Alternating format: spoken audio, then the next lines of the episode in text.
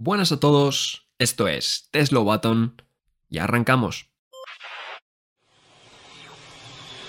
Fantastic job. Slow button on.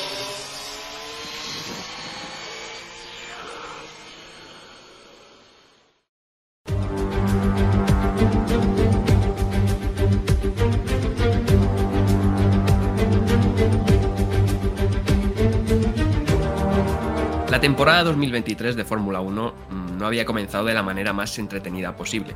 Más allá de la pimienta y de la incógnita que Fernando Alonso y su Aston Martin eh, estaban planteando sobre todo a los grandes equipos, no había sido hasta ahora yo creo el mejor comienzo de temporada, eh, comparándolo por ejemplo a 2022 o 2021. No solo por el dominio con puño de hierro de Red Bull, sino también por la disminución de los adelantamientos que ya hacían plantearse incluso que si las nuevas normas habían fracasado.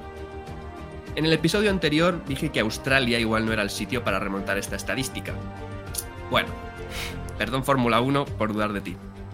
En Australia vimos la mejor carrera de la temporada, marcada eso sí por una serie de polémicas cuestiones que están en debate.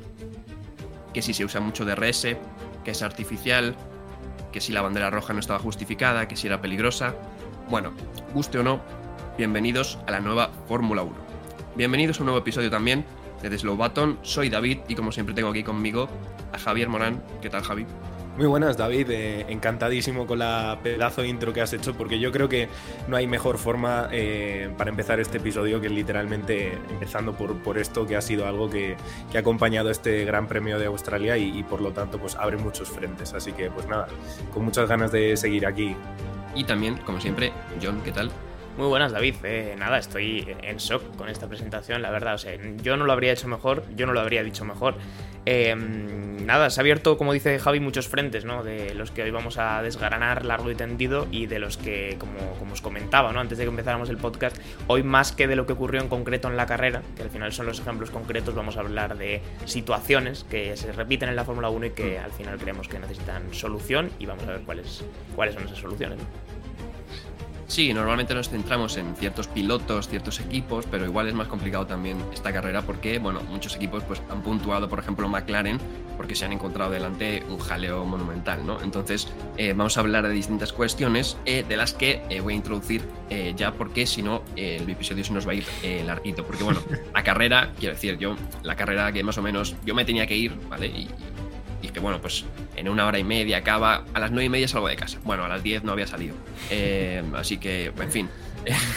Cosas que pasan. Eh, me meto directamente ya en el sábado, porque bueno, los libres siempre los omitimos bastante. Además, esta semana lo más destacable, destacable de los libres es que nos hemos levantado a las tres y media de la madrugada. Bueno, algunos nos hemos levantado, John eh, no se había dormido todavía, eh, cosas de, del periodismo, pero eh, vamos directamente al sábado con sobre todo un jaleo que hubo eh, en la última sesión. Bueno, vamos primero con la Q1, mejor, mejor dicho. Y es que nuestros compadres mexicanos, Javi, eh, se estaban quejando, sobre todo por Twitter, de que, bueno, Checo Pérez se le había saboteado el coche. ¿Cómo, cómo es esto posible? Claro, eh, esto tiene una explicación y es que básicamente eh, la temporada para Red Bull internamente ha empezado, ha empezado de manera muy dura. Tenemos un Verstappen que, bueno, por sus declaraciones, pues ya nos hace entender un poco cuál es el mood en el que vive continuamente, y es básicamente que lo único que le sirve es ganar. Y por otra parte, pues tenemos a un Checo Pérez que quizá partiendo del año pasado, eh, pues en una posición desfavorable claramente contra un Verstappen que es duro como una roca, pues evidentemente sabe por dentro, o quizá lo piense o, no, quién sabe, que solo va a ganar unas pocas carreras y que es, cuando tenga la oportunidad, evidentemente va a tener que ir a, tope. Entonces, esto lo que ha hecho ha sido básicamente enfrentar a dos comunidades eh, fanáticas, por un lado las de Verstappen, por otro lado las de Checo Pérez, y a la mínima que haya algún problema, como el año pasado ya poco a poco Checo Pérez fue desvaneciéndose hacia el final de la temporada, pues ahora van a aprovechar evidentemente para achacarlo a algún sabotaje, como bien dices tú, David. Sí, para poner un poco en contexto, eh, quien no haya visto la quali o lo que sea, bueno, Checo Pérez en la primera vuelta de la Q1 se salía en la curva 3 y se quedaba eh, estancado, digamos, pillado en la grava, eh, quedándose último y no pudiendo completar ni siquiera un tiempo para clasificar en la, en la quali. Todo esto viene acompañado de una Q3 eh, terrible, en la que estuvo sufriendo un montón con el coche y se estuvo quejando de problemas. Y bueno, dijo básicamente que no habían solucionado los problemas para la quali Helmut Marco, como siempre, el amigo de los niños, eh, llegó a echar más, más, leña al fuego diciendo que Pérez simplemente estaba inseguro, que no era eh, algo del coche. Eh, John, no somos mucho de teorías conspiranoicas nosotros, pero bueno, sí que es verdad que algo en el coche igual no iba de todo bien, pero hombre, hablar de sabotaje igual es demasiado, ¿no? Es exagerado hablar de sabotaje. Yo entiendo que evidentemente la afición eh, mexicana pues quiere bancar a su piloto como, como nunca, ¿no? Y, sobre todo cuando ven que, que, este inicio de temporada está también bastante caliente y que parece que Verstappen está de alguna manera incómodo, ¿no? Con, con Checo Pérez. Entonces, pues eso sí que entiendo que es una posibilidad, pero hablar de sabotaje me parece, como digo, bastante exagerado. Em, se comentaba mucho ¿no? en Twitter esa imagen en la que Checo se va recto eh, en la curva. Eh, básicamente había mucha gente que estaba llamando sabotaje a lo que es claramente un subviraje del coche. Es decir, las ruedas del coche es verdad que estaban giradas, pero el coche iba recto. Que cualquiera que se haya montado en un kart, y lo digo porque está Javi aquí delante y haya tenido su viraje, sabe lo que es, ¿no? Quiero decir, giran las ruedas y las ruedas están torcidas así, pero el coche sigue yendo recto. Eso es un viraje, eso no es ningún sabotaje del coche y eso le puede pasar a cualquier coche de calle, a cualquier kart, a cualquier Fórmula 1 en las condiciones adecuadas, ¿no? Entonces, hablar de sabotaje es exagerado. Lo que sí que me gusta no es, como siempre, como has dicho tú, David, eh, Helmut Marco, que siempre que habla sube el pan y que él aseguró que, pues bueno, que el Fórmula 1 de Checo Pérez estaba en perfectas condiciones, que el problema de los FP3 estaba solucionado en la quali y que, pues bueno, eh, que, era simplemente una cuestión de que Checo estaba, estaba inseguro. Yo lo que sigo sigue viendo, yo lo que sí que sigo viendo, que no sé hablar, eh, no es un sabotaje mecánico hacia Checo Pérez, pero probablemente sí un sabotaje psicológico hacia Checo Pérez, que ese es un melón distinto porque la, la esfera de presión de Red Bull, si tiene que caer hacia un lado, parece ser que siempre es hacia Checo Pérez y eso también es un sabotaje de alguna manera, aunque no sea sobre los elementos mecánicos de su coche. Bueno, pues empezamos fuerte el episodio con estas eh, declaraciones, la verdad. Eh, bueno, hace unos episodios igual eh, la comunidad mexicana no estaba muy contenta con nosotros. Hoy no sé si estará bueno, más damos, o menos. Damos una eh, de cal y una de arena, David. Siempre igualamos. Sí, bueno. Eh, hemos, hemos empatado, ¿no? Un poco. así que nada. seguimos con líos de la clasificación. Y es que luego, para los que estéis en directo lo estáis viendo, mi equipo, Ferrari, lleva una camiseta puesta porque últimamente se me estaba. Bueno, se me estaba echando en cara, ¿no? Mi poco ferrarismo, vamos a decirlo así. hubo lío con los pilotos y es que Leclerc, Javi, salió bastante enfadado de la clasificación, pero esta vez no solo con Ferrari, sino también con Carlos Sainz. Al principio creíamos que era por molestar, pero luego resulta que la historia es mucho más rocambolesca y que tiene un trasfondo que realmente pues, era complicado de entender en su momento. Sí, eh, pongamos en contexto, o sea, mm, las primeras imágenes del revuelo que sucedió entre Leclerc y Carlos vienen después de la rueda de prensa, o mejor dicho, directamente la rueda de prensa, cuando unas, unas cámaras eh, captan eh, pues a Carlos Sainz acercándose a Leclerc y Leclerc parece echarle algo en cara. las caras de, Carlos son un poema, básicamente, o sea, ojos muy abiertos, cara de sorprendido, todo el rato preguntando, oye, ¿qué, qué ha pasado? ¿Qué ha pasado? Lo cual, evidentemente, pues simplemente por, la comunicación em, física, pues nos hacía entender que algo estaba pasando. Luego ya pudimos saber con más profundidad qué es lo que había pasado, y es que supuestamente Leclerc se estaba quejando eh, de Carlos Sainz porque le había dado un rebufo y supuestamente ese rebufo eh, no estaba, mm, digamos, pensado para que se lo diera entre las curvas 3 y 4, que es donde pasó. Carlos se apartó de todas formas para todos aquellos que piensen que no le estaba criticando eso, sino que le estaba criticando que le hubiera molestado. Bueno, eh, creo que John me cedió la información de que Leclerc, precisamente en ese primer sector donde sucedió todo esto, había marcado el primer sector, o sea, ese primer sector en, morado, o sea, lo, había hecho su, mejor personal. Con lo cual, evidentemente, pues no había ningún tipo de molestia por parte de Carlos Sainz, no, no, le molestó en esta vuelta.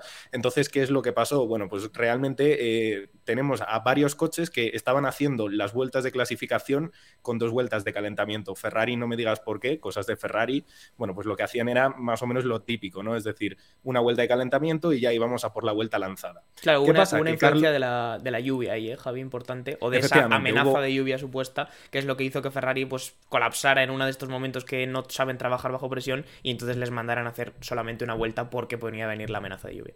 Exacto, esto es precisamente lo que estaba pasando. O sea, de cara a Ferrari a todos los equipos, se ha visto que Australia estaba degradando bastante poco el neumático.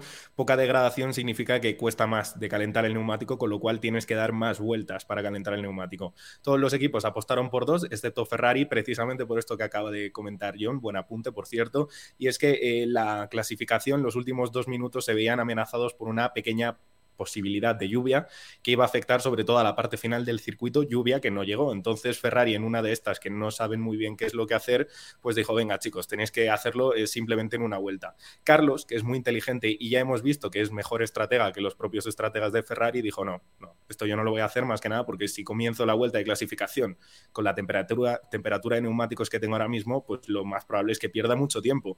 Entonces lo que hizo fue dar dos vueltas y de repente le dijeron por, radio a Carlos, oye, estamos pensando en darle un rebufo a Leclerc. Carlos, insisto en que es buen estratega, dijo, no va a poder ser porque vamos a sufrir mucho riesgo. O sea, uno, vamos a tener, vamos a generar tráfico y, dos, no, es que no va a ser demasiado útil. Ya sabemos que la recta principal de Australia es muy cortita. Por otro, otro pequeño apunte que te hago, Javi, por ir complementando la historia simplemente, eh, en el momento en el que a Carlos le comunican que quieren que le dé un rebufo a Leclerc, Leclerc venía 5 segundos por detrás de Carlos, es decir, había una distancia importante entre los dos y sobre todo a Carlos se lo comunican en la curva 13 del circuito. Es decir, Carlos tiene dos curvas para para entender esta decisión del equipo antes de llegar a la recta en la que ya quieren que le dé el rebufo a Leclerc. O sea que avisan muy tarde a Carlos y sobre todo le avisan cuando Leclerc está a mucha distancia de él. Efectivamente, o sea, digamos que de, pensar en hacer eso, pues las cosas se tendrían que haber preparado con mucho más tiempo del que, del que se preparó. A Carlos Sainz esto le pilló de, de, sopetón, por así decirlo, y dijo, no puede ser, yo esto no lo puedo hacer. Entonces, ¿qué pasa? Que él comienza su vuelta, la termina abortando por el tema de la velocidad de neumáticos y se aparte entre la curva 3 y 4 a lo que Leclerc, eh, pues en rueda de prensa, mm, le, vino a recriminar a él que menudo rebufo, que, eso no era lo que le habían comentado a él por radio. por radio a Leclerc le habían dicho que, Carlos Sainz le iba a dar un rebufo en condiciones en la primera recta. Y no fue así. Y bueno, lo de que le molestó, pues no le molestó. Entre las curvas 3 y 4 no le molestó en absoluto. Y Leclerc, como me dijiste tú, John, pues lo que hizo fue su mejor primer sector en clasificación, con lo cual tema zanjado y pues no sé si queréis comentar vosotros un poco cuál es la actitud de Leclerc, pero a mí personalmente me parece que si tiene un problema con Ferrari no, no debería traspasarlo incluso a la relación de compañero que tiene con Carlos. Yo le veo bastante quemado. Claro, iba a preguntaros un poco eso, eh, porque digamos que para poner todo un poco en, contexto, eh, lo que habéis dicho vosotros, eh, básicamente, por resumir, eh, a Leclerc le dicen va a haber un rebufo, a Carlos le dicen que se lo den, pero Carlos lo ve arriesgado y entonces no se lo da. Entonces Leclerc lo único que tiene en información es vas a recibir un rebufo que no recibe. Digamos, solo sabiendo esta información, eh, pues claro, igual Leclerc sí que tiene primero justificado ese enfado, luego ya no sé si en frío ya viéndolo, pues digo, igual eh, no, ¿sabes? Pero, pero no sé si tiene justificado eso, o no sé cómo lo veis vosotros, como lo que has dicho tú, Javi, que no sé si la, actitud, digamos, con Ferrari puede, digamos, estar perjudicándole en su actitud y demás. No sé también cómo tú lo ves, John, eso. A mí me parece que sí que es, es que de alguna manera Leclerc tiene una frustración con Ferrari, principalmente, por motivos evidentes y porque este comienzo de temporada de Leclerc ha sido muy malo. Estamos hablando de bueno, de con, lo que pasó después en la carrera, dos DNFs y un séptimo puesto en tres carreras. O sea que realmente es bastante mala la situación de, Leclerc. Em, entonces está frustrado con Ferrari, eso yo lo entiendo. Y también entiendo lo que tú dices, eh, en realidad, David, que con esa primera información eh, le prometen que va a haber un, un, rebufo, no hay un rebufo, la culpa de quién es, de Carlos. Tal vez es asumir las cosas demasiado deprisa, pero entiendo la frustración de Leclerc, entiendo que es una frustración que sobre todo, sobre todo viene de Ferrari, más que con Carlos. Y entiendo que, pues bueno, en caliente sí que le echará las culpas a Carlos, aunque me gusta pensar que después en frío, eh, pues bueno, se daría una conversación entre los dos y acabarían entendiendo la situación. Pero pero yo creo que sobre todo la frustración de Leclerc viene con Ferrari y, Carlos de alguna manera tampoco puede, porque las decisiones de Ferrari sean incorrectas, eh, mandar a la mierda su carrera o su clasificación simplemente porque haya que ayudar a su compañero. Si las circunstancias hubieran sido mejores, yo no tengo ninguna duda de que Carlos, que es un gran trabajador en equipo, le habría dado el rebufo a Leclerc pero las circunstancias no eran buenas, de hecho eran todo lo contrario, y Carlos tampoco le podemos, le podemos pedir que tire su clasificación a la basura por una mala decisión, evidente, mala decisión de estrategia de Ferrari. Mm. Bueno, pues veremos a ver cómo, deriva esto un poco, a ver las, las, actitudes, cómo cambian. Finalmente, Leclerc fue séptimo, Carlos fue quinto en un fin de semana bastante sólido de, del piloto madrileño. En medio se coló Stroll, Fernando estaba justo por delante, cuarto. Eh, el Poleman no lo voy a comentar porque ya, aunque no hayan visto la clasificación, saben quién es. El habitual. Pero, sí, efectivamente.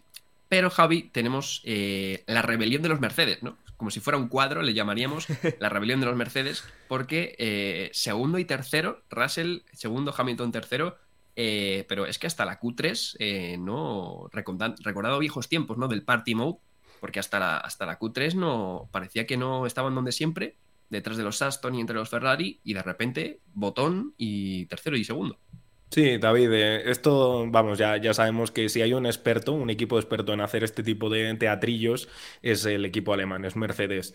Eh, pues básicamente lo que dices tú, David, o sea, no fue hasta la Q3 que Mercedes realmente mostró su potencial. No sé si estaban corriendo con un mapa motor un poco más eh, flojo en cuanto a caballos, pero la verdad que es que habían estado prácticamente desaparecidos, como dices tú. Si este año, por ejemplo, tenemos cuatro equipos luchando por estar en el top 10, evidentemente las posiciones restantes que quedan son la novena y la décima.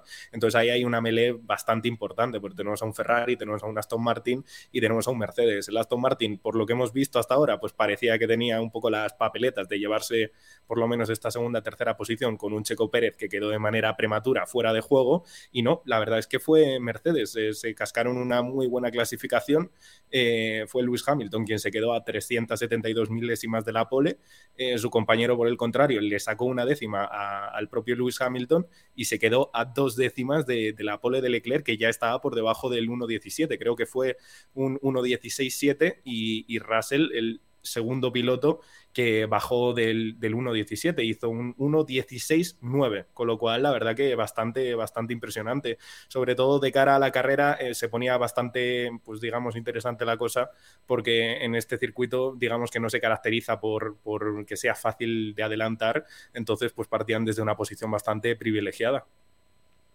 Así es, y bueno, así llegábamos al domingo con esta parrilla de salida, con Verstappen en pole, un Verstappen que comenzaba la carrera y John eh, tenía un avión, Verstappen, este fin de semana, pero eh, aquí se ha notado de verdad que el Red Bull va bien porque no ha sido su mejor fin de semana eh, salió mal y le pasaron los, los, dos Mercedes. Sí, la primera salida de Verstappen es, es, bastante mala. De hecho, me atrevería a decir que la única salida que hace bien el domingo Verstappen es la última, la de la última bandera roja.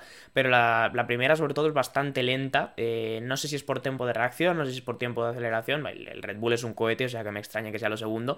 Pero sí que es verdad que se le notó más que incluso en la primera curva, a la llegada de la curva 3, que es cuando le dan el, verdadero hachazo, creo que es Hamilton cuando le da el hachazo por el interior, em, eh, me pareció que sí, que estuvo lento, estuvo muy poco Verstappen, ¿no? Que, le solemos ver un piloto muy agresivo, muy preciso y que sabe muy bien lo que quiere en las, en las salidas. Entonces sí que es verdad que no fue su fin de semana más preciso. Luego ya, una vez que se puso en el liderato de la carrera, pues bueno, el Red Bull hace todo el trabajo y Verstappen puso un ritmo que lo, que lo desmarcó, básicamente todo el mundo, hasta que llegaron los accidentes y las banderas rojas, ¿no?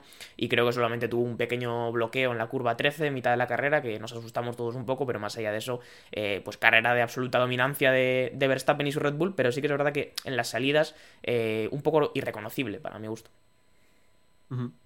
Sí, comenzaba la, la, carrera, decías tú hasta, bueno, accidentes y banderas rojas, no iban a tardar demasiado porque precisamente en esa primera curva 3 Leclerc se quedaba fuera de la carrera tras un, tras un troque con, con, Stroll, totalmente involuntario porque Stroll no tenía tampoco eh, mucho sitio a donde ir.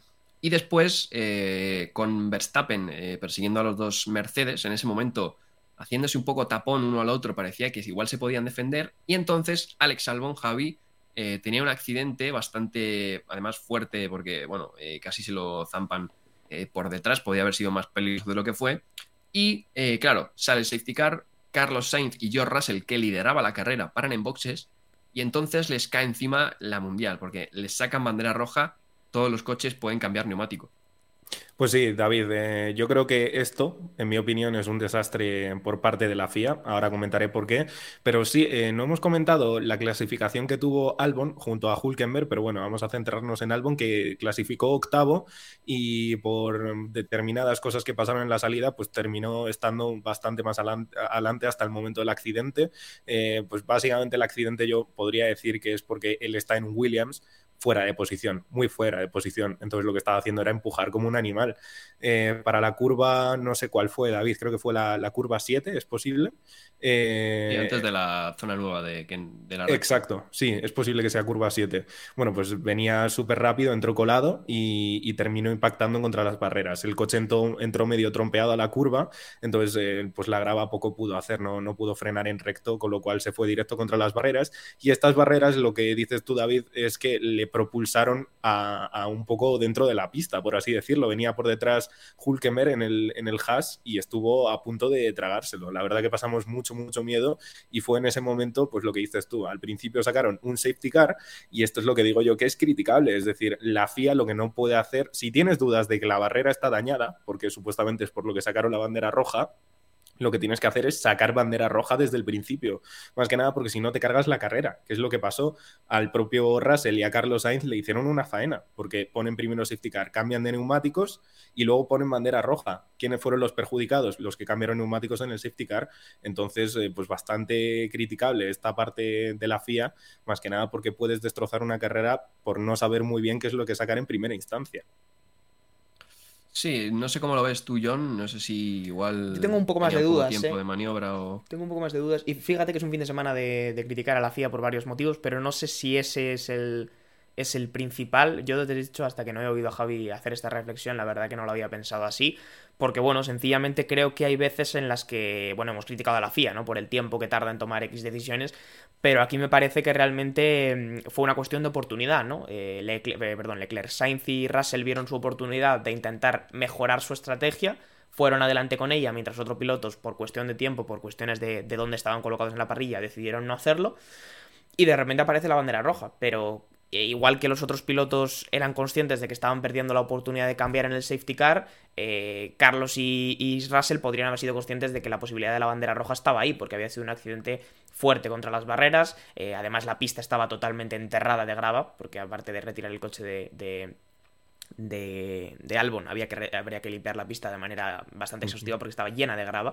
Em, entonces, como digo, yo aquí no, no, voy a criticar a la FIA, me voy a guardar esa crítica porque creo que es una cuestión de, bueno, de, valorar la situación, de decidir hasta qué punto tal. Cuando aparece ese safety car como primera medida preventiva, Carlos y Russell van a muerte con el cambio de neumáticos, lo cual es respetable, pero tiene unos riesgos. Si de repente aparece la bandera roja, te fastidias la carrera. Es así. Igual que los otros pilotos decidieron no hacerlo, ellos decidieron sí hacerlo y al final, pues el que no arriesga no gana, ¿no? Pero en este caso les tocó perder. Pero yo aquí mm, no voy a, no, no, no me atrevería a criticar a la FIA porque creo que, hay unos márgenes de tiempo que sí que hay que respetar y que no se puede decir siempre la primera de cambio bandera roja.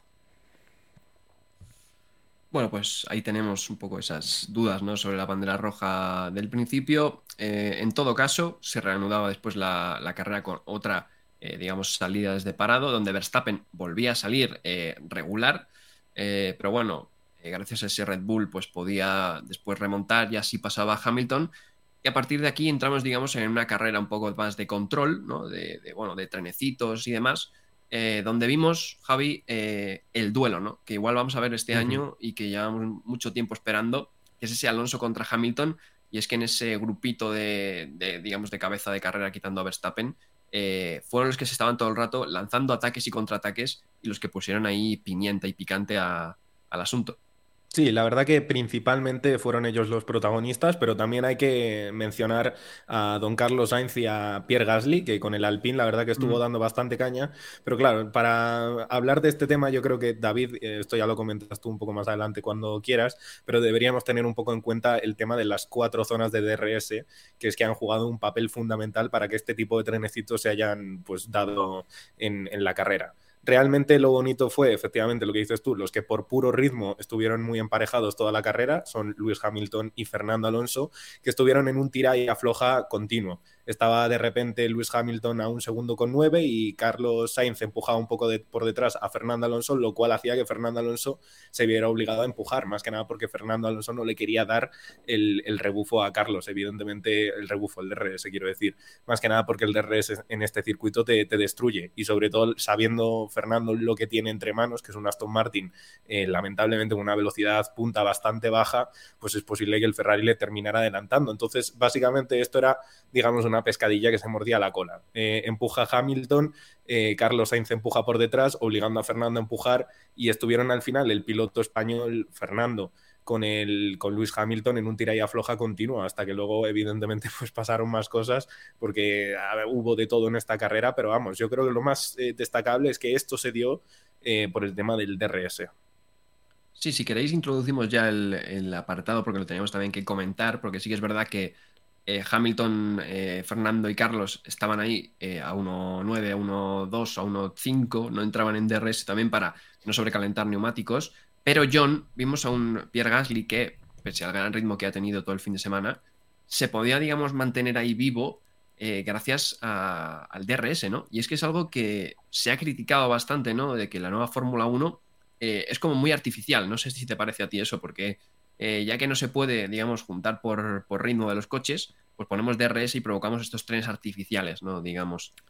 ¿Tú lo ves como algo positivo, negativo? Quiero decir, puede tener su parte buena porque genera poca distancia, o, aunque sea artificial nos gusta por eso, o es que no es artificial y prefiero que la carrera sea sumamente aburrida, porque no, no quiero que sea artificial. No sé ese debate cómo lo veis. El problema está en que mm, la Fórmula 1 muchas veces eh, es como, yo siempre tengo la metáfora de que es como un tanque de agua, ¿vale? Y es un tanque de agua, un recipiente de agua que tiene agujeros, y por esos agujeros se escapa el agua.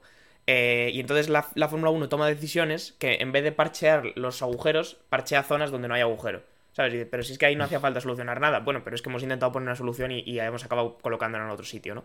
Eh, la Fórmula 1 tiene el problema de que los coches por puro ritmo no se consiguen seguir eh, y eso que se supone que con este reglamento íbamos a mejorar por toda la cuestión del aire sucio, etcétera, etcétera. Y ahora lo que intentamos hacer para forzar la emoción, para forzar la cercanía entre los coches, es meter 17 zonas de DRS y que se monten trenecitos infinitos. ¿Consigues el resultado? Sí, más o menos. Es decir, los coches acaban estando juntos, se acaba generando esa, esa sensación de competitividad y habrá aficionados que te digan, a mí me parece perfecto mientras los coches estén juntos y haya pelea, y otros a los que les parecerá muy artificial. Y los dos puntos me parecen igual de, igual de válidos porque al final simplemente representan dos maneras diferentes de entender la Fórmula 1, ¿no? Una Fórmula 1 más centrada 100% en el espectáculo, cueste lo que cueste, o una Fórmula 1 más purista, por decirlo de alguna manera, en la que tienes que entender que va a haber carreras en las que no hay espectáculo y ni siquiera es nada malo. También hay partidos de fútbol en los que no hay ningún tipo de espectáculo y todavía no he visto a nadie quejarse, quiero decir. Entonces, es una cuestión sencillamente de, de, que las soluciones se ponen donde no están los problemas. El problema de la Fórmula 1, si sigue teniendo uno, bueno, tiene muchos, ¿no? Evidentemente, pero uno es que no puede generar de manera natural esa competitividad entre todos los, entre todos los coches. Cuidado, no digo que sea algo fácil, pero forzar la solución con cuatro zonas de DRS probablemente no es la solución. A mí personalmente la carrera de ayer me gustó. O sea, yo ayer, si me preguntas, estoy más del lado de los aficionados que habrían puesto el espectáculo por delante.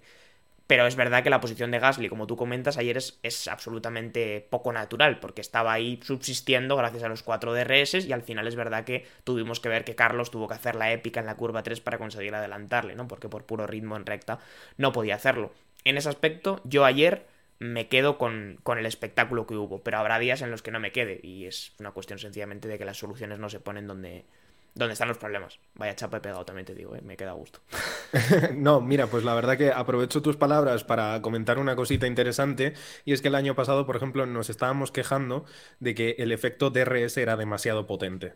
Y este año por el contrario, de repente en Australia, precisamente por lo que has comentado tú, David, al principio, de que había pocos adelantamientos, pues dicen, venga, vamos a meter cuatro zonas de DRS. Entonces estamos ahí como en, ese, en esa situación intermedia en la que dices, ¿qué hago? O sea, el efecto DRS es demasiado potente, o de repente hay muy pocos adelantamientos esta temporada porque hemos subido 15 milímetros la altura del coche y nos quedamos sin adelantamientos, con lo cual metemos cuatro zonas de DRS. Hay que ver, lo que está claro es que el problema evidente es que por puro ritmo, y me quedo con lo que dice John también, de que no es complicado emparejar coches eh, por puro ritmo, pues eh, tenemos que estar ligados a un DRS, más que nada porque si no nos quedamos sin espectáculo. Oye, que tampoco está mal, quiero decir, eh, el objetivo de la Fórmula 1 es básicamente ver quién, quién construye el mejor coche. Si tu coche no puede de seguir al de adelante, pues es cosa de, los ingenieros. Pero es verdad que a todo el mundo pues le gusta un poco el tema de, que se estén enzarzando.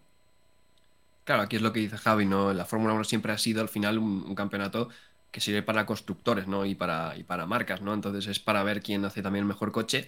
Bueno, luego también por poner un poco de, de, contexto, ¿no? Es que, claro, los coches el año pasado se podían seguir más fácil porque era el primer año de reglamento y, claro, el DRS pues era igual demasiado potente. De hecho, la Fórmula 1 antes de comenzar la temporada se estaba planteando recortar zonas de DRS de todos los circuitos hasta que, por las medidas que han tenido que tomar subiendo el coche del, del suelo, los coches han perdido carga aerodinámica Entonces han permitido poner a los ingenieros, pues otra vez, una serie de aletines y de, y de elementos, evidentemente, que generen esa carga que no está. Todos esos elementos están perfectos para generar carga, pero también generan más aire sucio, no tanto como los de los coches de 2017 eh, a 2021, pero sí un poco más. Eh, por eso ahora se ha planteado el aumentar esas zonas de DRS. Entonces, bueno, es un poco debate, ¿no? De, si es artificial eh, y aunque sea artificial, si renta o no, digamos, para el espectáculo o, no. Bueno, después de, todo este tramo de, carrera que fue relativamente interesante, aunque no hubiera muchos adelantamientos, Checo Pérez por detrás eh, remontando, eso sí, también una, bonita batalla entre Hulkenberg y Norris, eh, creo recordar. Eh, más allá de eso, pues estaban aquí con el trenecito, hasta que Kevin Magnussen se pegaba contra el muro eh, Kevin Magnussen, que como me dijo John, eh, algo así, ¿no, John? Que no, lo había notado al principio, no sé Yo es que lo, leí en el, en el... Subió un post a Instagram, eh, Haas, un poco con las declaraciones de los pilotos post carrera, ¿no? El análisis que hacían de la carrera. Y salía Hulkenberg, bueno, hablando de la carrera, ¿no? Y luego leo el de Magnussen y dice, no, la verdad que no, no... Pensaba que no había sido un impacto muy grande, la verdad que no lo sentí en el coche. bueno. Que no lo sintió en el coche, dice. Y es verdad que por radio, incluso creo que por radio le tienen que decir que tiene daño. o sea, le dice, you got damage, you got damage, tiene la suspensión trasera rota. O sea, no sé hasta qué punto, no sé cuánto tiempo le costó a Magnussen ser consciente, visto desde fuera cómo quedó la rueda trasera derecha, me, cuesta creerlo, pero yo qué sé, Magnussen es un tío con la sangre totalmente helada, o sea, le da igual todo. Bueno, sabemos que los palieres de Red Bull son su punto débil. Igual los, puntos fuertes del Han son los palieres, porque igual amortiguó eso. No, no, se comió toda la energía del impacto, desde luego. Entonces, bueno, Magnussen estaba eh, de lujo. Entonces, Kevin Magnussen, digamos que, bueno, tiene un accidente, eh, la pista se queda llena de trozos, eh, aparca el coche, todo esto a cuatro vueltas del final, y de repente sacan un safety car y otra vez Javi, Cotoclón, bandera roja, a tres vueltas del final. Eh, claro, resalida otra vez como en Bakú, como en Abu Dhabi, Hamilton teniendo flashbacks, Verstappen teniendo flashbacks, eh, todo el mundo teniendo flashbacks. Michael Massey, por cierto, estaba en la pista. Yo creo que fue el espíritu de Michael Massey que se apoderó de los, comisarios.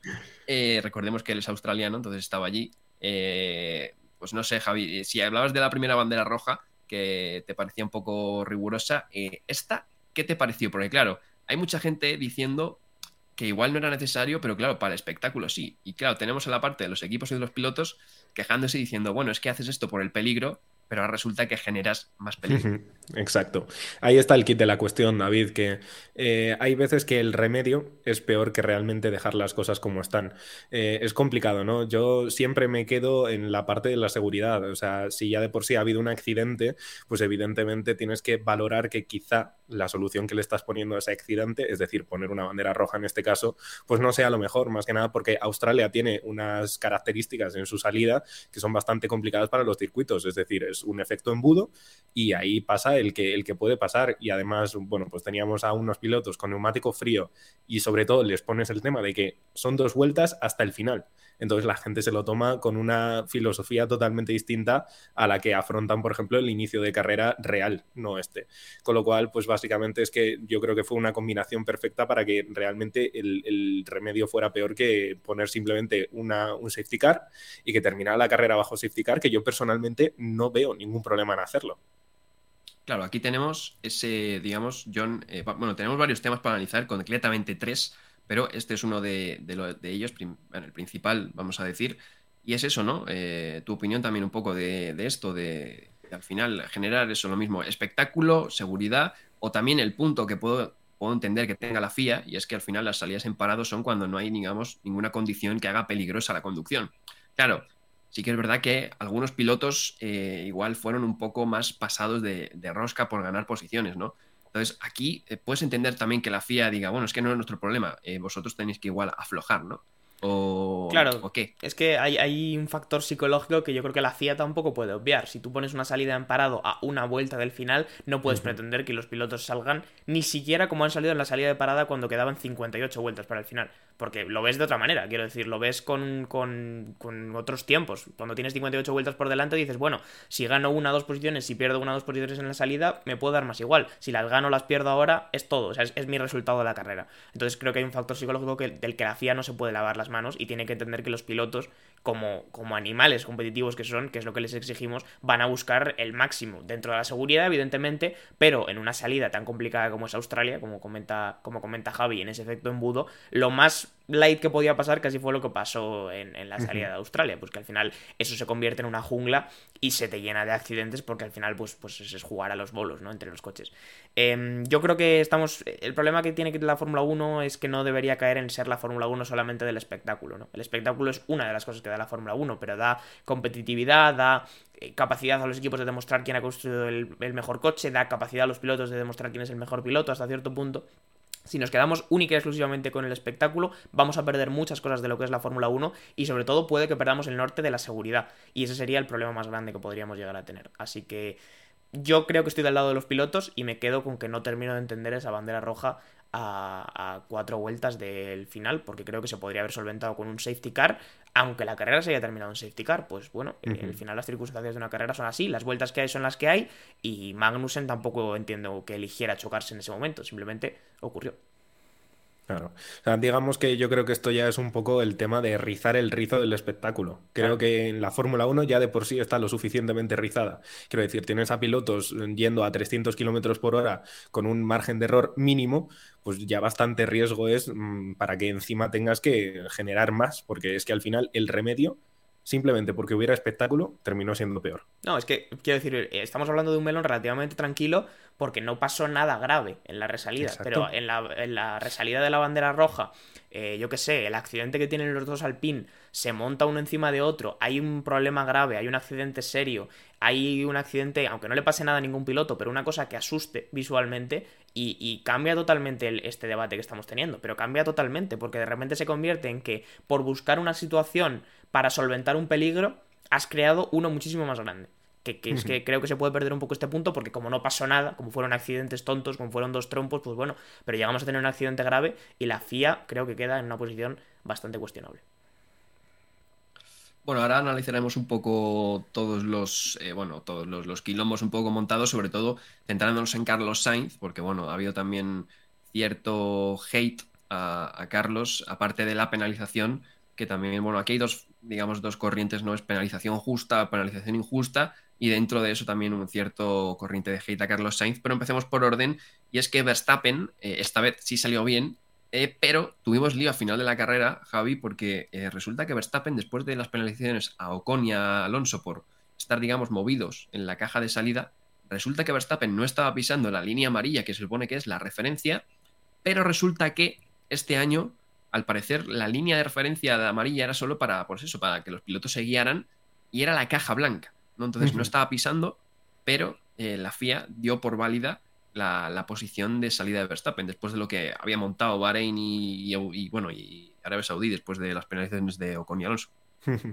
No, David, la verdad que la FIA en un pequeño lapso de tiempo eh, lió una bastante impresionante. Yo creo que van a tener que dar explicaciones porque ayer ya es que ni siquiera es solo lo de Verstappen, sino que pues evidentemente esto que acabamos de comentar de la bandera roja, si era bandera roja o simplemente tendría que haber acabado safety car, pero es que luego está el tema de las penalizaciones. Bien, lo de Verstappen, oye, me parece genial. Supuestamente la línea amarilla ahora solo sirve como referencia, efectivamente, para guiarte más o menos dónde tienes que parar el coche. Realmente es sancionable cuando sobrepasas la línea frontal del cajón de salida, que es blanca.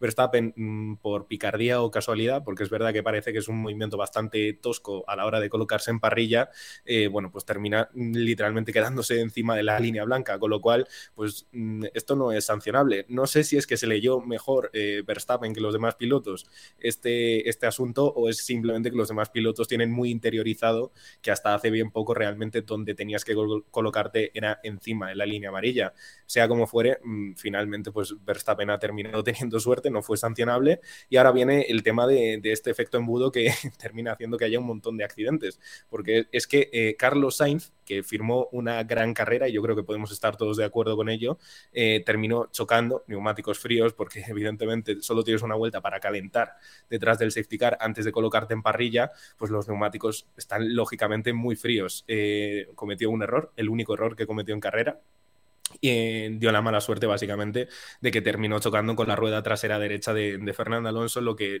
terminó haciendo que, Fernando trompeara. Bien, la, la, pregunta que os planteo yo ahora a vosotros es ¿por qué eso es sanción? Que por cierto fue una sanción a mi parecer bastante dura, pero bueno, oye, si la quieres poner me parece genial. Pero ¿por qué eso es sanción? Y por ejemplo lo de Sargent que se llevó puesto a Debris no es sanción, es lo mismo, no lo entiendo. Claro, aquí hay varios temas. Eh, vayamos un poco por partes, porque eh, la penalización, eh, John, no sé si te parece justa, injusta, eh, más allá de, que haya otras acciones, hablemos ahora solo de, digamos, la, acción. Digamos, eh, Carlos se toca con Alonso. Solo sobre la acción de Carlos y Alonso, Carlos se equivoca, evidentemente, es un error, eh, como pudo, como hubo otros, como Sargent se llevó puesto a Debris, creo, como Gasly y Ocon se encuentran y como Stroll se va largo en la curva 3 cuando ya se había pasado todo el quilombo hay errores en las salidas más que nunca porque es cuando se va más al límite y cuando eso se convierte en el, punto más apretado entre coches. Hay errores, los neumáticos están fríos, creo que Carlos era consciente de eso, creo que Ferrari era consciente de eso y creo que cualquiera que haya visto más de dos carreras de Fórmula 1 es consciente de eso. Ahora bien, eh, la penalización me parece injusta para, para, Carlos Sainz por la situación que ha generado la FIA sobre todo y porque teniendo en cuenta que después se revocaron las posiciones de esa salida, realmente en la práctica es como si esa salida no hubiera existido nunca, pero aún así a Carlos lo penalizas por una acción que ocurre en esa salida que técnicamente no ha existido nunca. Por lo tanto, eso ya te abre un melón de, qué es qué estamos teniendo en cuenta y para qué punto, y para qué doble vara de medir estamos usando. Pero bueno, la penalización me parece injusta, pero lo que sobre todo me está pareciendo injusto es el hate que está cayendo encima de Carlos Sainz. A mí me parece muy bien que este año haya un gran hype con Fernando Alonso y creo que nosotros tres estamos más que subidos en ese tren, pero no por ello hay que coger a, Carlos Sainz y tirarlo a los perros, porque me decía el otro día alguien que leí una opinión. Eh, todo el mundo se ha quejado mucho de Stroll cuando tocó a Alonso en, en Bahrein y ahora hay que hacer que Carlos Sainz sea un santo. Oye, creo que la situación punto número uno no tiene nada que ver la curva en la que Stroll toca a Alonso en Bahrein es una situación bastante distinta a 20 coches metidos en una curva en la salida de Australia a dos vueltas del final. Ese es el primer punto. Pero sobre todo, si queremos plantearnos situaciones, planteémonos lo siguiente. Si ayer Sainz toca a Stroll, si ayer Sainz toca a Gasly, si ayer Sainz toca a cualquier piloto que no nos importe tanto en España, ¿lo tiramos tanto a los perros? Yo creo que no. Yo creo que nadie, rigurosamente nadie, dice ni una sola palabra de lo de Sainz. Y de hecho, todo el mundo estaría de acuerdo en que es una sanción injusta si ayer Sainz toca a cualquier otro piloto. El problema es que estamos subidos en la Alonso Manía. Y la Alonso Manía, el gran problema que puede tener es que nos volvamos todos idiotas. Y pensemos que en cuanto le hacen cualquier pequeña cosa a Alonso, aunque sea accidental, aunque tenga unas circunstancias, hay que crucificar a cualquier persona. No nos pasemos con Carlos Sainz, por favor. Sí, yo creo que a mí me sorprendió bastante la oleada de repente de... A ver, las últimas semanas se veía un poco venir, porque, quiero decir, todo el mundo estaba hablando de, Fernando y como que Carlos de repente nos habíamos olvidado de él y, mucha gente también empezaba a comparar, ¿no? Y a decir, bueno, es que claro, mira Alonso, lo que ha hecho Alonso con un coche y tal, y, Carlos no ha conseguido en estos años de Fórmula 1 enganchar a tanta gente y demás. Bueno, a ver, es que Alonso fue el que enganchó a España a Fórmula 1, pero decir, tampoco creo que hay que desmerecer a, a Carlos, ¿no? También he leído otras opiniones, ¿no? De que sí, compararlo que... Es que, por ejemplo, Carlos Sainz, eh, compararlo con Alguersuario, con Roberto Meri, hombre, a ver, yo creo que pues Carlos Sainz, si está en Ferrari, es por, lo que tiene, por lo que ha hecho en Fórmula 1 y, cosas así, ¿no? Entonces, eh, creo que está siendo demasiado, ¿no? El, boom eh, que ha tenido.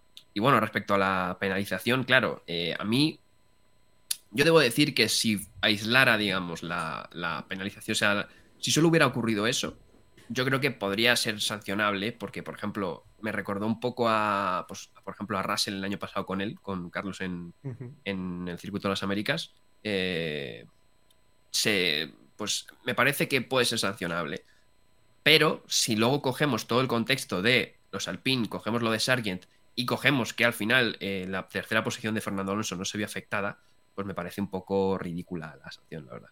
Sobre todo teniendo en cuenta, David, eh, y ahora te dejo hablar, Javi, sobre todo teniendo en cuenta que al final era una sanción con la que tú sabías que arruinabas la carrera de Carlos. Porque por las circunstancias de que luego al final hacías esa, vuelta absurda, que bueno, había que darla por formalidad, pero esa vuelta absurda detrás del safety car, arruinabas la carrera de Carlos porque no le dabas a Carlos ningún tipo de opción de descolgarse, ningún tipo de opción de revocar esa sanción con su rendimiento en pista. Por lo tanto, arruinabas su carrera. Y Carlos terminó duodécimo después de la que yo creo que es una de las mejores carreras que le hemos visto nunca, Carlos. Entonces entiendo que Carlos tuviera extremadamente frustrado y que ni siquiera quisiera hablar delante de los medios porque dice, si digo algo más probablemente me penalicen otra vez, porque es una penalización que destruye una de sus mejores carreras por una salida que realmente ni siquiera se tuvo en cuenta después. Entonces, eso yo creo que es el, el motivo más grave de todo lo que ocurre ayer.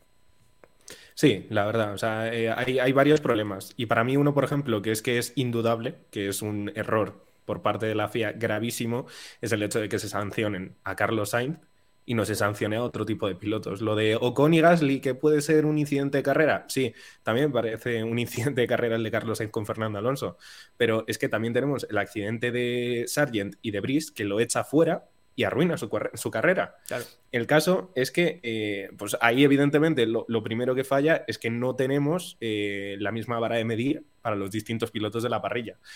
Eh, respecto a lo de la sanción, yo pienso, vale, mira, tú te o sea, con que ya hayas sancionado a un piloto, que ha sido en este caso Carlos Sainz, ya todos los demás pilotos que hayan cometido una infracción parecida deberían ser sancionados. ¿Que estoy de acuerdo con que haya ese tipo de sanción? No, quizá hay que cambiar un poco la normativa, eh, porque hay que recordar que una bandera roja es una carrera parada. Y una carrera parada es lo mismo que una carrera finalizada. Es decir, supuestamente ahí las cosas no se pueden tocar. Entonces yo soy partidario de que se cambie la normativa y cuando haya una bandera roja y haya una sanción en que se esté mirando o se vaya a imponer, pues que no se la pongas en esa carrera porque le estás puteando. Claro. Eh, lo que tendría que ser es, pues, una, por ejemplo, prefiero, prefiero y me parece mucho más justo cinco posiciones de sanción para el siguiente Gran Premio que cinco segundos detrás del safety car. Más que nada porque es que Carlos Sainz quedó último. Quedó último. Sí, último de los que terminaron. terminaron 12, 12 coches la carrera. Quedó último. Y es lo que dices tú, John. O sea, la sanción se la pusieron sabiendo que iba a quedar último. Carrera destruida para Carlos, básicamente. Y entiendo que estuviera frustrado sí. porque creo que David estará muy de acuerdo. La carrera que le vimos ayer a Sainz fue, yo creo que fue de las mejores que ha hecho nunca, probablemente. Yo creo que con Ferrari, yo creo que es la mejor que le recuerdo, incluso mejor que Silverstone, sinceramente. Sí, sí. sí. Eh, Ferrari sí. Porque evidentemente el Ferrari no, no, está donde estaba el año pasado el Ferrari. Se nota que está mucho más cómodo y, hombre, aguantó el ritmo de, de, Aston Martin que le, le metía, eh, apretaba a Fernando. También es verdad que Fernando y Hamilton gestionaban, pero entiendo que Carlos tampoco iba del todo a, al 100%, aunque tuviera, sí que es verdad que tuviera Gasly detrás con, con el DRS. Yo creo que es de las mejores carreras ¿no? que, que ha tenido Carlos. Por eso también, aparte del tema de la sanción, que yo estoy más o menos en vuestra línea, sobre todo porque bueno, lo que he dicho, igual aisladamente, igual sí me parecería igual sancionable, pero con todo el jaleo, el contexto y demás, no lo sancionaría. Pero por eso me, todo, me sorprendió sobre todo eh, el tema del hate, ¿no? O sea, fue, fue, como, uy, ¿qué está pasando aquí, no? Y yo creo que también ahora ha habido como dos corrientes que se han quedado un poco diciendo eh, qué ha pasado, ¿no? Entonces, bueno, eh, veremos a ver cómo deriva esto. Yo solo espero que para una vez que tenemos, eh, la primera vez en la historia que tenemos dos pilotos españoles peleando por podios y por, por quién sabe si por victorias, que no, no sé, no, no, destruyamos a uno, por destruyamos a uno por, por prevalecer, digamos, eh, uh -huh. al otro. No sé qué opina Javi, que también a, a, ti no te pregunta por el tema del, del hate. No, no, o sea, para mí está claro. Y además que es que son, son pilotos, o sea, no, nosotros estamos concibiendo toda esta situación desde una perspectiva eh, nacional. Y es que son dos pilotos españoles que ha terminado dando la casualidad de que se han encontrado en pista y se han chocado. Son cosas que puede pasar, seas español con un inglés, como si es, es que me da igual, eh, me da igual. Los pilotos están ahí, evidentemente, más allá de que sean compatriotas, están ahí para quedar uno por delante del otro. Y además es que la carrera, tal y como se reanudó en esta salida eh, era perfecta, evidentemente, para que la gente fuera a saco. Es que está claro, o sea, la gente iba a ir a saco. Entonces, pues es que son, son casualidades. ¿Es un error? Evidentemente, es un error. Pero también te digo, el mismo error cometió Leclerc, el mismo error cometió Lance Stroll en, en esa misma resalida cuando se salió a la grava, porque es que depende un poco realmente de quién tengas delante. Stroll da la casualidad de que bloquea los neumáticos como Carlos Sainz. ¿Qué pasa? Sale a la grava pero es que lo que habría que juzgar es la acción, no las consecuencias. ¿Que es mala suerte? Evidentemente, te lo compro. ¿Que le ha dado a Fernando Alonso? ¿Te destroza vivo? Pues, pues claro que sí, claro que sí, Carlos. O sea, Fernando tuvo una carrera increíble, pero es que esta, este tipo de cosas pasan y no por ello debemos criticar a los pilotos. Yo, solo por poner una reflexión final, eh, David, eh, Alonso mm. es el primero que ha salido en un par de ocasiones a decir que que, entiende perfectamente la situación de Carlos, que entiende que se pueda cometer ese error en una salida, sobre todo con los neumáticos fríos, y que la sanción le parece dura. Entonces, si Alonso, que podría haber sido el gran perjudicado, pero que finalmente no lo fue, sobre todo, que es que finalmente aquello quedó en nada. Si Alonso, que podría haber sido el gran perjudicado, dice que lo entiende la situación y que le parece que la sanción es dura, no entiendo por qué cualquiera de nosotros, que ni estaba ahí sentado, ni era el más perjudicado, por mucho que nos guste Alonso, tengamos que crucificar a Carlos Sainz. No creo ni siquiera que tengamos derecho. Ese es el punto. Pues bueno, con esta reflexión un poco vamos cerrando el, el episodio. Eh, bueno, un episodio que ahora tenemos que ingeniárnosla para meter aquí podcast porque estamos chicos a 3 de abril y hasta el 28, si no me equivoco. Sí, 28, 29, eh, 30 no hay siguiente gran premio.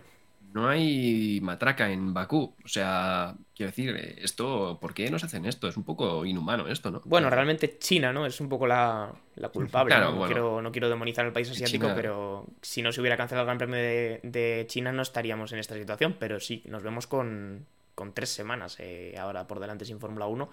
Así que nada, eh, tendremos más tiempo para seguir eh, debatiendo sobre lo que ha dejado el último Gran Premio, como mucho. No sé, ya iremos viendo. Sí, creo, creo que nadie echaba de menos el Gran Premio de China hasta que te meten tres semanas sin Fórmula 1, ¿no, Javi? Literalmente, fíjate, a mí es que China no me gusta, pero en esta situación evidentemente me parece un carrerón. O sea que... Claro. Lo mejor que hay, ¿eh? nada como un buen Sí, Gran sí, de lo mejorcito. Vamos, vamos, vamos. Habrá que ver fin. si alguna carrera de China para matar el tiempo.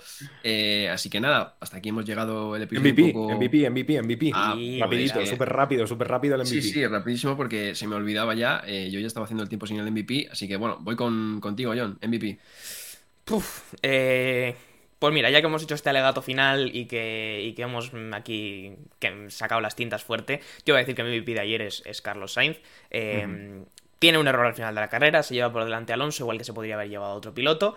Y bueno, es una, es una lástima, pero creo que eso no desmerece el resto de su carrera y no merece sobre todo el resultado con el que acaba. Si hablamos por, por rendimiento puro y por el trabajo que hace ayer en pista, creo que Carlos hace una de sus mejores carreras de siempre y creo que eso merece que, que se valore. Por lo tanto, yo mi MVP es para, para Carlos Sainz.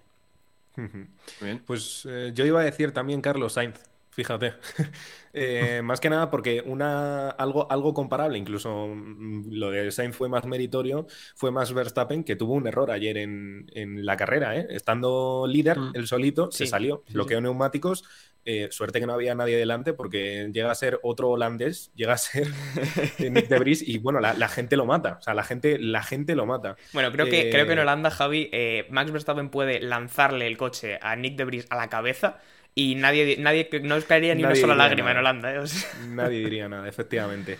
Muy triste, pero bueno, que fíjate, Verstappen pilotó peor ayer que Carlos Sainz, en mi opinión. Yo se lo iba a dar a Sainz, eh, pero al final, pues nada, yo voy a. Me voy a quedar con Luis Hamilton, fíjate. ojo. No, Sí, meritorio, la verdad, meritorio la carrera. de también, Hamilton, también. sí, sí, Piloto genial. sin duda. Muy bien, pues sí, la verdad que yo eh, me habéis quitado los dos. O sea, que, iba a decir Hamilton. Si Russell no hubiera salido ardiendo el motor, posiblemente hubiera dicho Russell porque clasificó delante, pero bueno, nunca sabremos qué habría sido de la, de la carrera de Russell eh, si no hubiera echado a arder. Así que voy a decir, gente, a un piloto que, bueno, iba a decir Gasly al principio, pero bueno, después la acción con Ocon me deja algo de dudas, también se pasa algo ahí en la frenada y tal. Entonces no, no sabía si decirlo, tampoco por el tema del DRS, no sé si hubiera estado ahí o no con el DRS. Así que voy a decir un piloto, gente, que ha hecho un buen fin de semana, que ha humillado a su compañero. Se llama Nico y se apellida Hulkenberg, el hombre sin podios. Lo estaba viendo venir. Eh, el hombre sin podios, es que cuidado lo que ha hecho con un Haas, ¿eh? ha estado manteniendo ahí más o menos un- una mediana tabla que, hombre, viendo a Magnussen, eh, ha estado complicado yo creo el, el tema para Haas. Hulkenberg lo ha solventado bastante bien, en clasificación además, eh, bueno, en la Q3 sí que es verdad que fue décimo, pero es que en la Q2 acabó quinto o sexto, y dije, ¿de dónde ha salido este tío? Así que, bueno, se lo voy a dar a- al buen hombre de Nico Hulkenberg, que es la verdad que se ha completado un, un gran fin de semana. Bueno, de hecho, Haas apeló, porque, claro, decían, con todo el jaleo este y la sanción, ellos querían que no revocaran en la posición de Fernando y que sancionaran a Carlos también, ¿no? Porque eran terceros, ya por fin el podio de Hulkenberg. Nana y Haas, lo siento, pero no, no va a sonar tanto No la llegó. Así que nada, bueno, chicos, eh, después de los MVPs, eh, ahora sí, despedimos el episodio porque va a quedar un poquito larguito, pero hombre, yo creo, John, que merecía la pena. No, lo merecía. O sea, si había un episodio esta temporada que necesitaba analizar muchas cosas, era este, porque ayer, pues, desde luego que no fue una carrera parada, por mucho que fueran horas un poco intempestuosas aquí en España, yo creo que nadie se quedó dormido viéndola. Bueno, si te quedaste dormido viéndola, es que no te gusta la Fórmula 1, yo creo. Así que, así que nada, John, eh, te despido a ti. Nada, muchas gracias, David. Eh, magistral, como siempre, en la presentación, ¿no? Que puedo decir. Bueno, y, bueno. y nada, nos veremos por aquí la semana que viene con lo que sea que nos inventemos, ¿no? Habla noticias para. Habrá noticias para, para hablar. Y si no, pues igual Siempre. traemos de vuelta un juego, ¿no? De los nuestros, que también se echan Algún formato. Estaría muy bien, sí, sí, por supuesto. formatín. Tú, Javi, que en las publicaciones de Instagram también eres de los formatines así, digamos, novedosos. ¿Ves, algún formatín para el fin de semana que viene? Mm, es verdad, podríamos compaginarlo, ¿no? Si en el episodio hacemos uno de Adivina el piloto, eh, pues quizá podríamos hacer uno de Adivina el circuito, Adivina el motor, ya veremos. Eh, esos son los formatines disponibles, así que, pues nada, la verdad que se irá viendo. Pues nada, Javi, también te despido a ti. Muy bien, David, muchas gracias. Y todos los demás, pues ya sabéis, nos vemos la semana que viene. Los que estáis en directo, vamos a seguir como siempre aquí en directo. No os vayáis y cerramos el episodio. Chao, chao.